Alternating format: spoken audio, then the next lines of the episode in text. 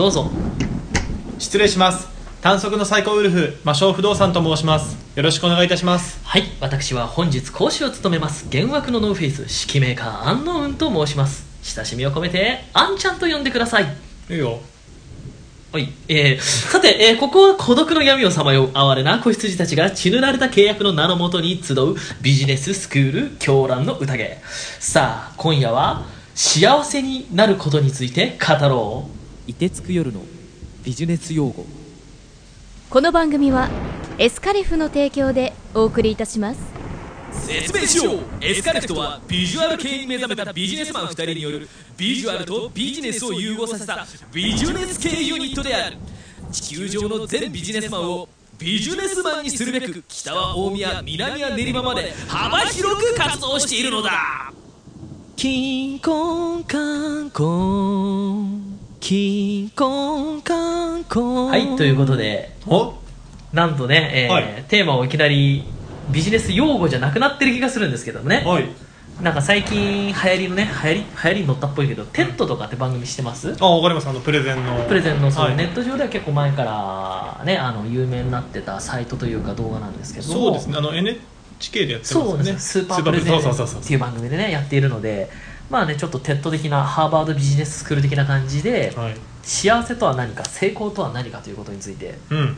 語ろうかと思います。はい。いきなりねちょっと宗教っぽいイメージがして嫌ですけれどもえでも大事な。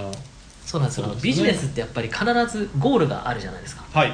でここを定めてないとやっぱりブレてしまうので、うん。じゃあ人にとって何が、まあ、成功なのか何が幸せなのかっていうことについてやっぱ考えなきゃいけないかなと、はい。はい、でですね、えー有名なコピペがあるわけですよはい。そのコピペをちょっとね読んでいきたいと思います。はい。よいしょ。読んだことあるかな、えーメキスメキシコの田舎町。噛むの早いっすね。メキシコ。メキシコ、メキシコの田舎町、はい。えー海岸に小さなボートが停泊していた。メキシコ人の漁師が小さな網に魚を取ってきた。その魚は何とも生きがいい。それを見たアメリカ人旅行者は素晴らしい魚だね。どれくらいの時間漁をしていたの？と尋ねたすると漁師はそんなに長い時間じゃないよと答えた。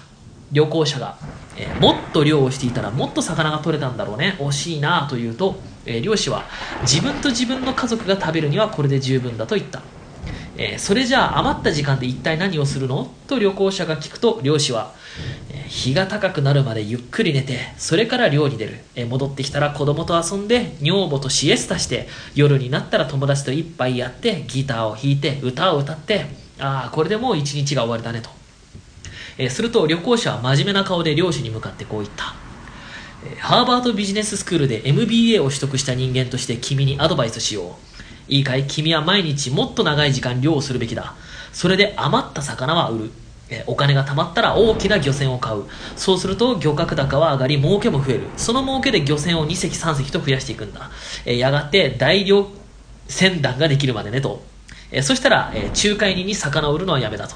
自前の水産加工工場を建ててそこに魚を入れる。その頃には君はこのちっぽけな村を出てメキシコシティに引っ越しロサンゼルスニューヨークへと進出していくだろうと、えー君はマンハッタンのオフィスビルから企業の指揮を取るんだ。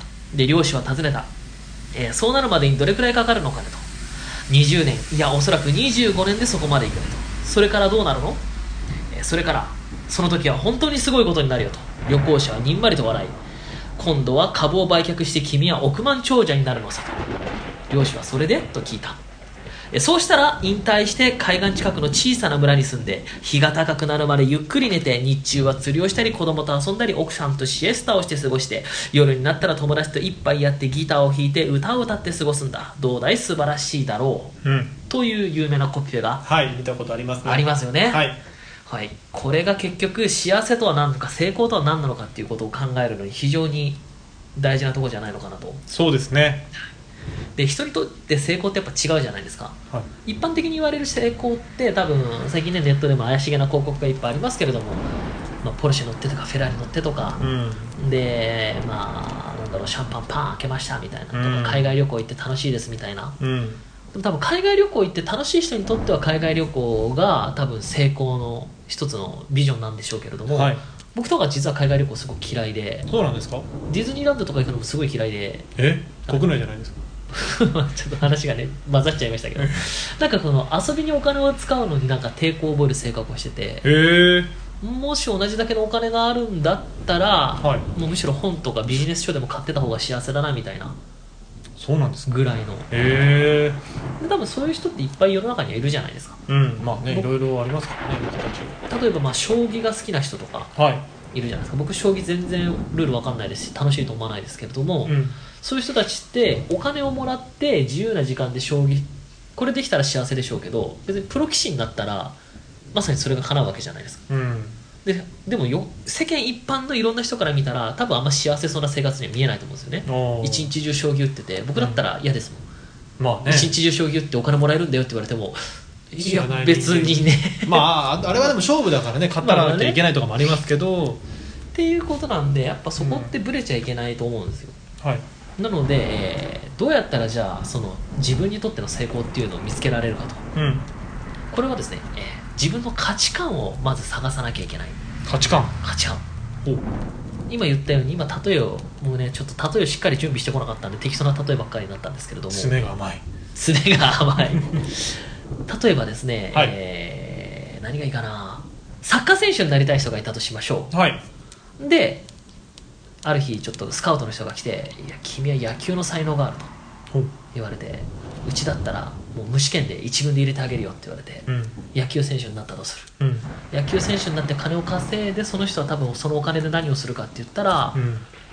サッカー選手になりたかった人なんで多分自分のクラブチームを立ち上げたり大金持ちになったら、うん。ってことすると思うんですよね。はい。だったらそんな遠回りしなくたって別にプロ野球選手にならずに地道に自分でサッカーチームを立ち上げた方が多分その人にとっては幸せかもしれない。うん。同じことで今働いてて仕事が辛いとかあるじゃないですか、自殺しちゃうとか、うん。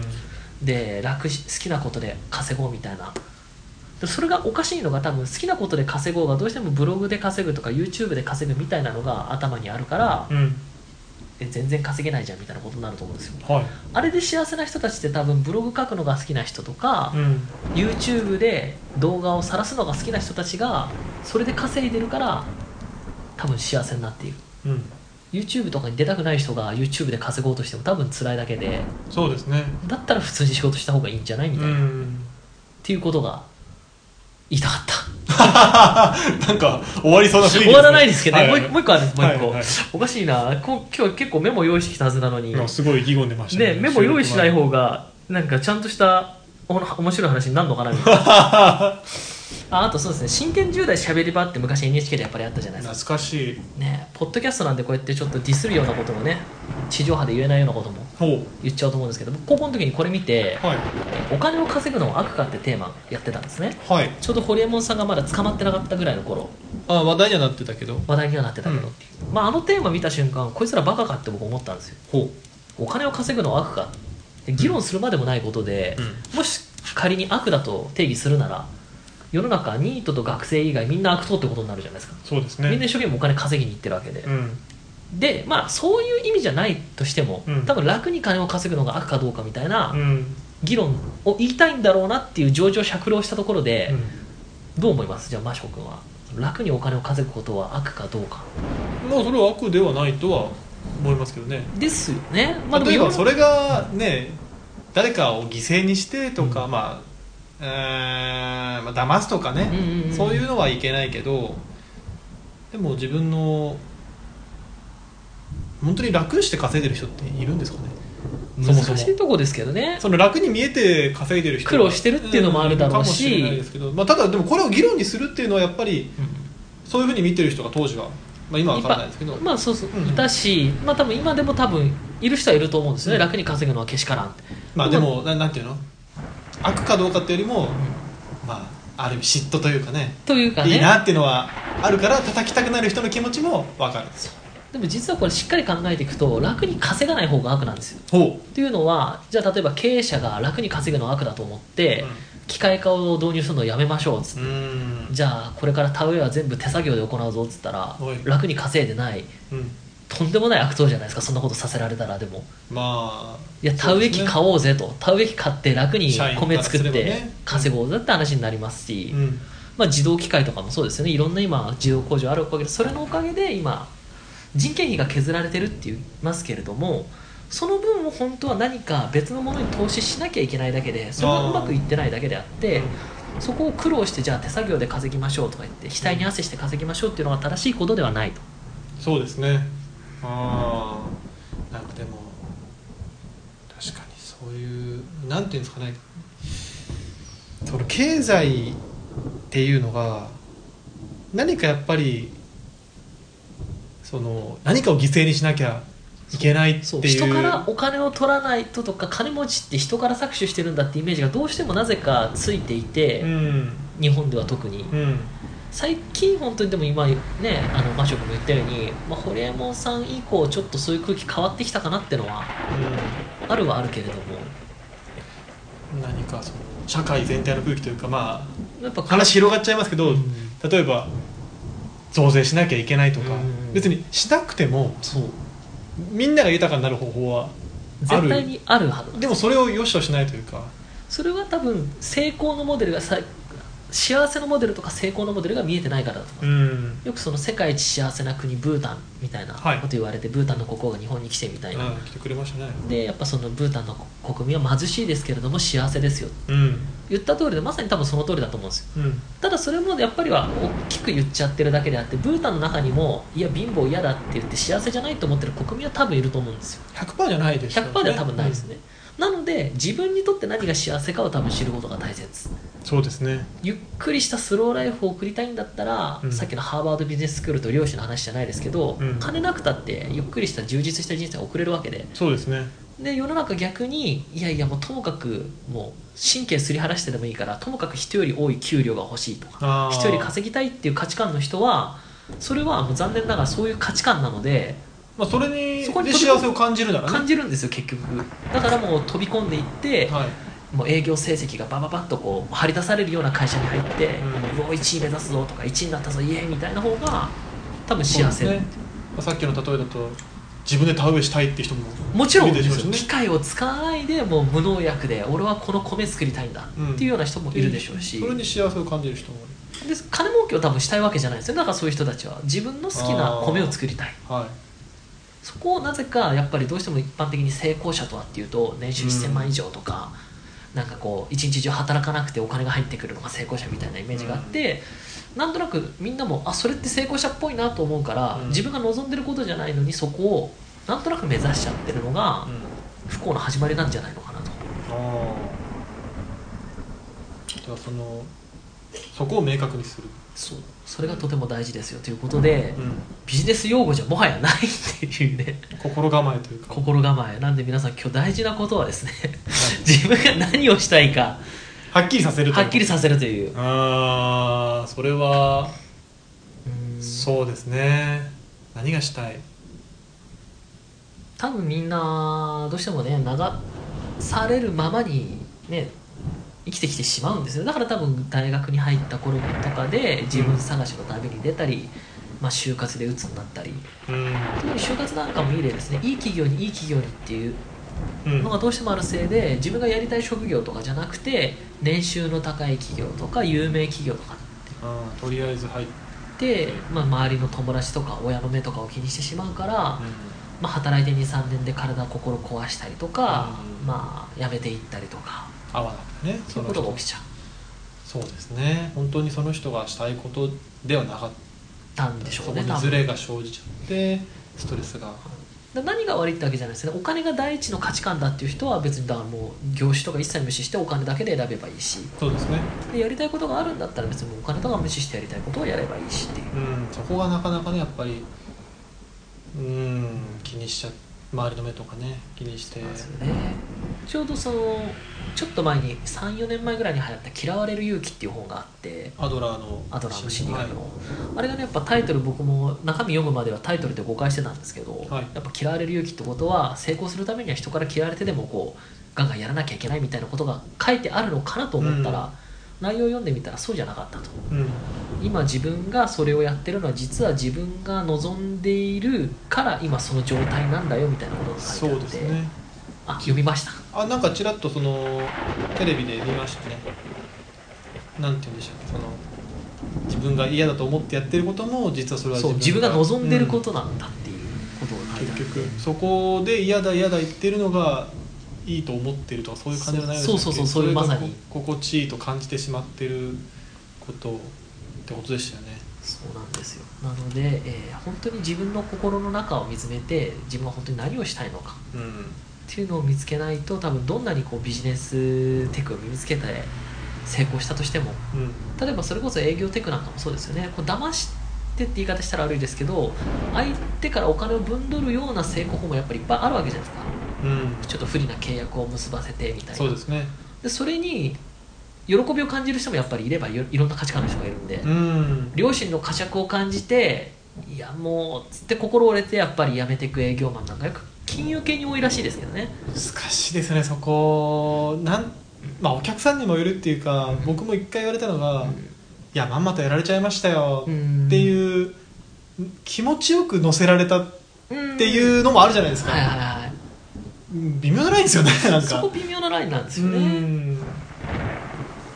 なのでまあ無理に例えば働かなくてもいいんじゃないかみたいな価値観がようやく今ね出てきたおかげで。そう。だから結局このポッドキャストを必要としない生活がいいかもしれない。かもしれないし。ビジネス用語なんて関係なく。ね、そうそうそうそう、うん、ほうれん草とか言われても、あ八百屋さんですかみたいな世の中の方が平和かもしれない、そうですねね、バリバリなとこ行くとねお前そんなことも知らねえのかみたいないや習ってないのに分かるかみたいな会社もいっぱいありますからね。なのでねなんかふわっと今日あれ準備してきたはずなのにいつも以上におかしいな。いつも以上に内容のない配信になってしまいましたけどまあでもそういうもんですよ。ね、ちょっと記念すべき年内何回目ななんていうんですかねその規定できないというか用語だけじゃなくてちょっとここの心構えやっぱ外しちゃいけないのかなと。そうですね。確かにでもまあねツイッターとかも始めたんでもし聞いてる方いればどんどんそうね意見とかねもらっ意て見とかこういうの取り上げてほしいとかね。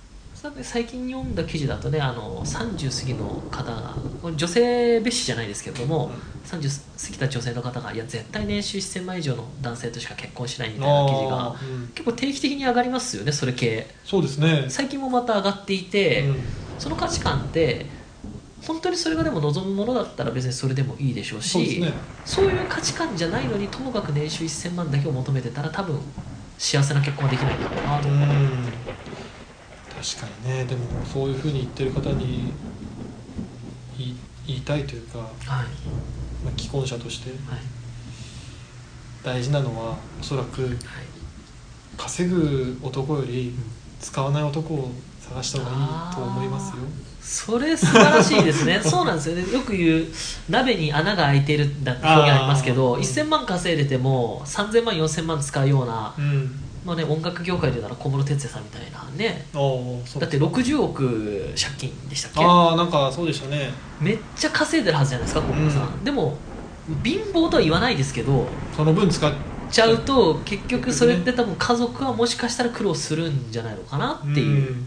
だったらね例えばその半分の年収これ100万で、うん。でも月にその人は契約家でねね。自分のお小遣い1万ぐらいでいいよ箱使っていいよって言ってくれた人くれる人の方がが幸せかもしれない。まあお金ってかん感じでもし自由なお金が欲しいって意味で年収1000万を求めてるならばななんでじゃあなんでそう求めてるるかなんですよね。年収1000万の夫がいますっていう肩書きだけを求めてるんだったらでも別にそれで幸せに多分なれると思うんですよ、うんその女性の方自身ももうバリバリキャリアウーマンとかで、うん。私のパートナーになるんだったら年収1000万なきゃぐらいの理由で求めるんだったらいいですしそうですね自分が本当に専業主婦になって、うん。もう子育てに専念したいっていう理由だったら別に年収じゃなくてうん。もう生きていけるだけの、ね、お金でも、うん。本当に倹約家な夫を見つけた方がいいかもしれないし。そうですね。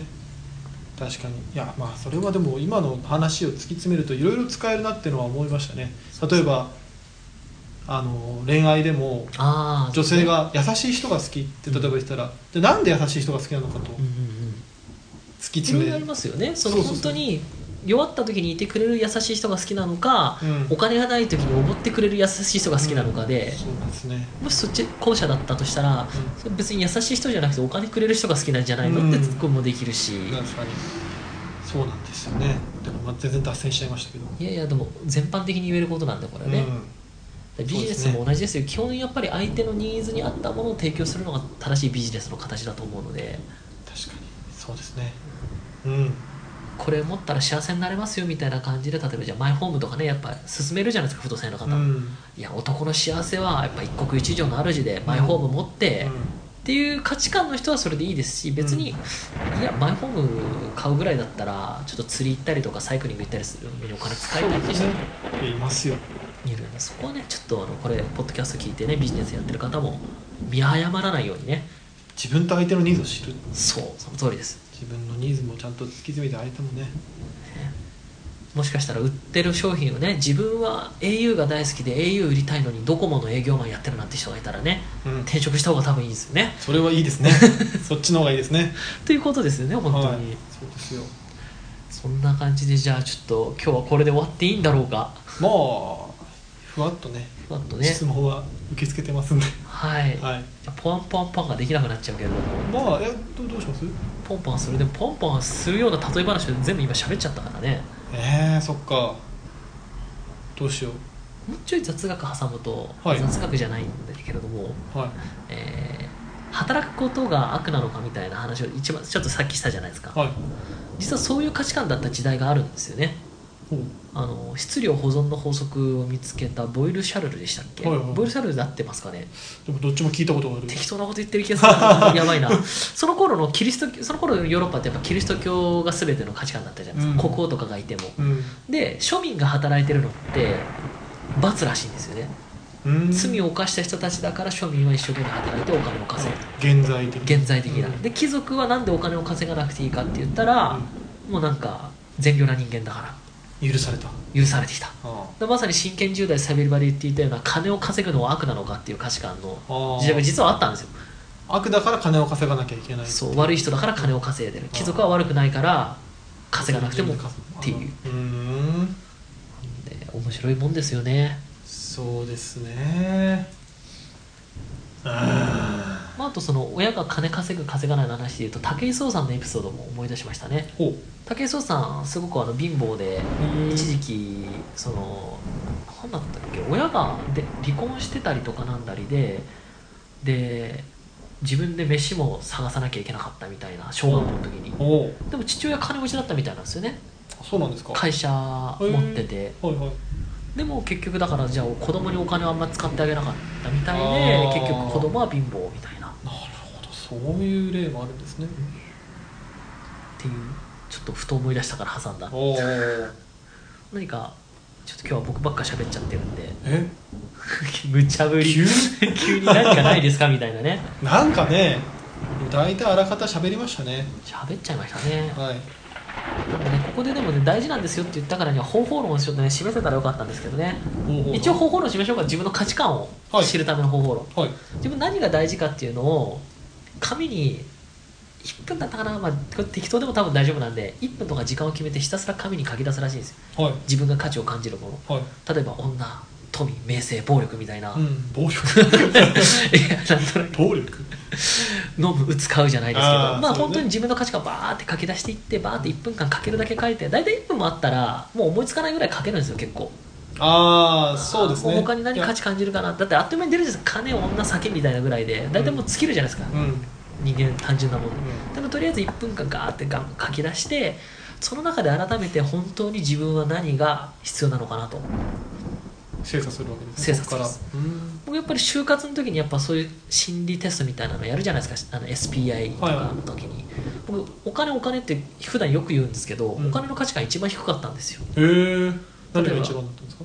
何だったかな？そこまで覚えてないですけそどこを覚えとかなきゃいけないですか友達とか名誉とか権力とかよりもはい。お金がやっぱずっと下で。へえその時の僕の頭の中の思考回路としては友情があれば金いらないなみたいな。だって友達がなんかしてくれるじゃんみたいあなで権力があればうん金いらないなっつって権力で金をいくらでも引っ張ってこれるなみたいな。確かにそうですね。すごい下水考え方をしてもお金の価値観って一番下の方だったんですよだから名誉があれば誰か金恵んでくれるだろう。つまり金いらないなっつって選択肢選んだ結果お金が一番僕の中でいらない価値観だったんですよ。で確かに多分世の中みんなお金お金お金稼ぎたいお金稼ぎたいってみんな多分一般的には言うじゃないですか。うん。でもそれってお金に囲まれたいわけじゃなくて多分そのお金で何かしたいわけじゃないですか。うん。海外旅行行きたいのかポルシェ買いたいのか、うん。付属したいのかうん。うんかなんかしたいのか。その先に何かあるんですもんね。そうその先を見つけないと多分人生がブレちゃうんですよ。お金が一番大事だったら使えないですもんねお金。そうなんです。お金ばっか貯めてってだってそうですね。お金一番大事だったら、うん。その通りですよ。うん。使えない。使えないですよ、ね、使えない。だったらお金ずっと持ってればいいそういう話になる。その先に何かがそうある。あるんですね。で結構自分探しの旅してる人もそこを注目しないで探してるから迷っちゃったり、うん。今多分社会人やってる方もで話してる僕自身もだってまだその自分の面やっぱ見つめられてないですから、うん。で価値観ってやっぱ変わっていくんですよ常に。はいそうですね。でよく1年の計は元旦にありっていうように、はい。年に1回ぐらいは多分見直した方がいいんですよ。ああその自分の今持ってる何に一番重きを置いてるのかっていうのをよく言うのはねギャンブラーだった人が結婚した途端小煩悩になったとかね、うん。あるじゃないですか。うんはい。なんでもし価値観って簡単に変わるんで昔はすごいこういうことを求めてたけど今はいや子供が一番大事でもいいし、うん。奥さんが一番大事でもいいしいや不倫に目覚めちゃって不倫が一番大事みたいな、まあね。もうあるかもしれない。真面目な人間だったのにちょっと結婚した途端人が変わっちゃうみたいな。そうですね。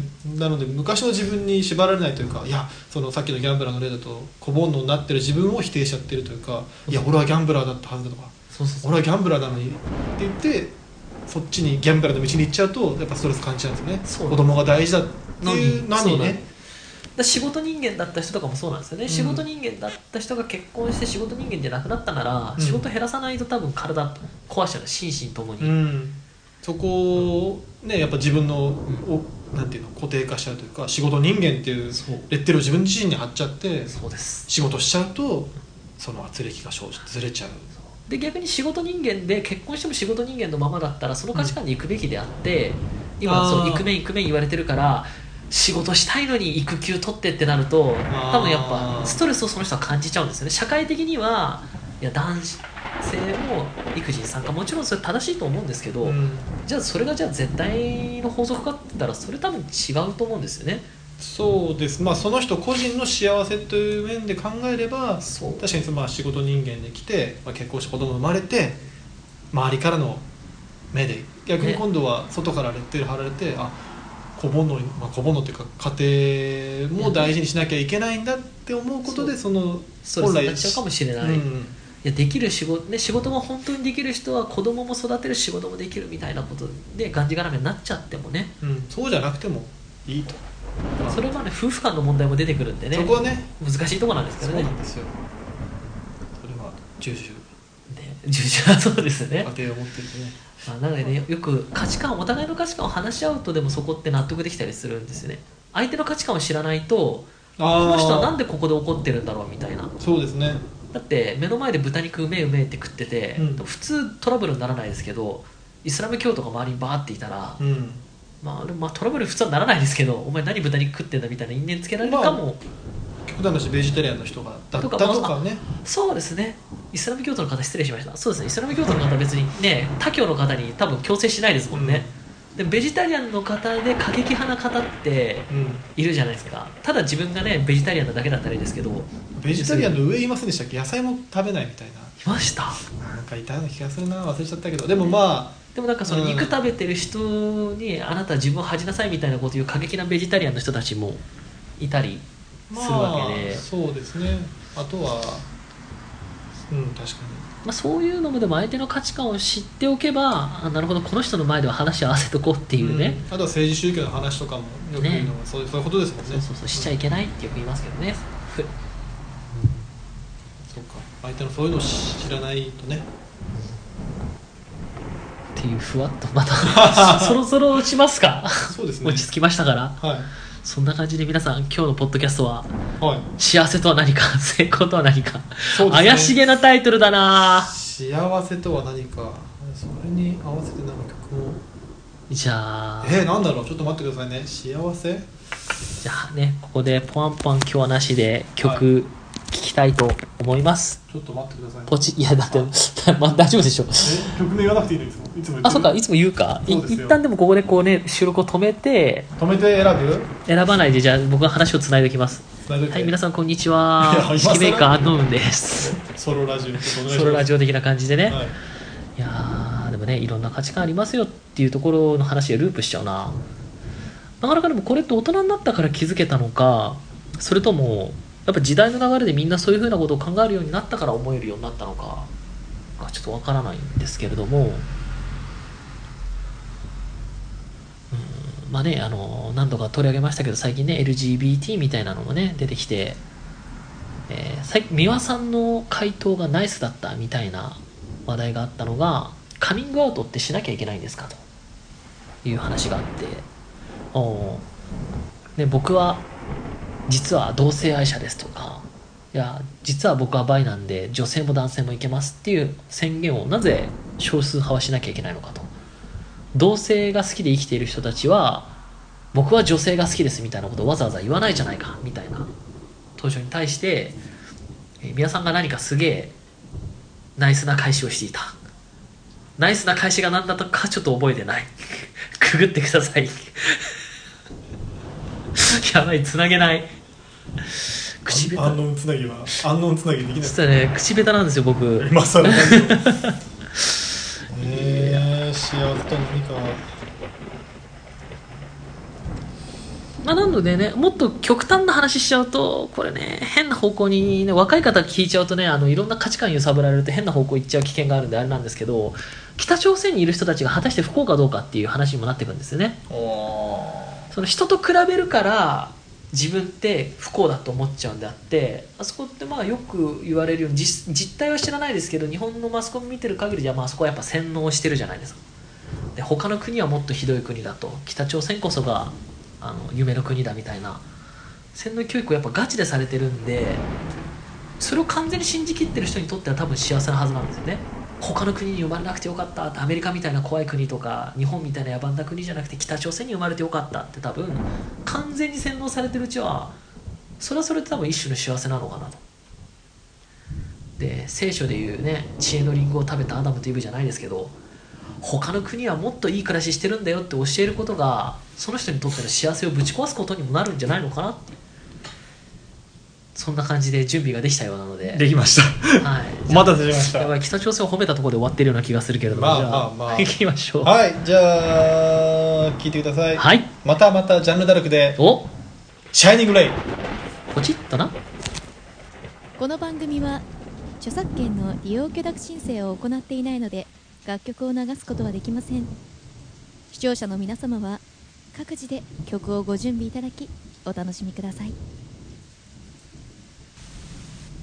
はいお聴きいただきましたのはジャンルダルクで「シャイニングレイでした。あーいやなんか聞いたことがあったような気が」ワンピースのエンディングでしたね。ああじゃあ聞いたことがあるのか。はいだからこれ知ってる方多いんじゃないですいやかねー爽やかな感じで。爽やかですよね。シャイニングライまあこれから。輝く光。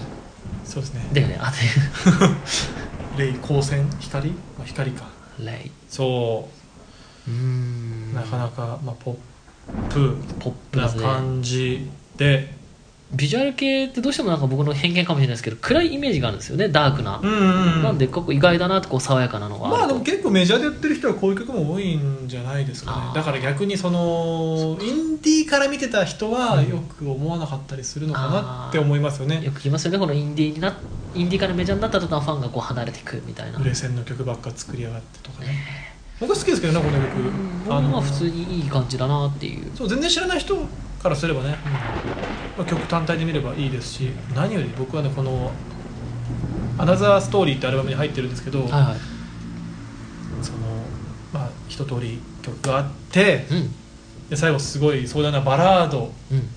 恋愛失恋のバラードの後にこれで終わりなんですよアルバムが。あ。すごくいいこあ一連の流れがねすごく好き。失恋のバラードからのはいはいレイニーって曲がね。レイニーの後の「シャイニングレイ」が最高ですよ。立ち直ったというかこう新しく前をまあ的なね。合的なね。あとねそう曲調のね曲調もねしっとり終わると思わせといてこのポップな感じで。あーなるほど。エンディング感。はい。エンディング感。大団円。まさに。大団円ね。そのねなんていうの？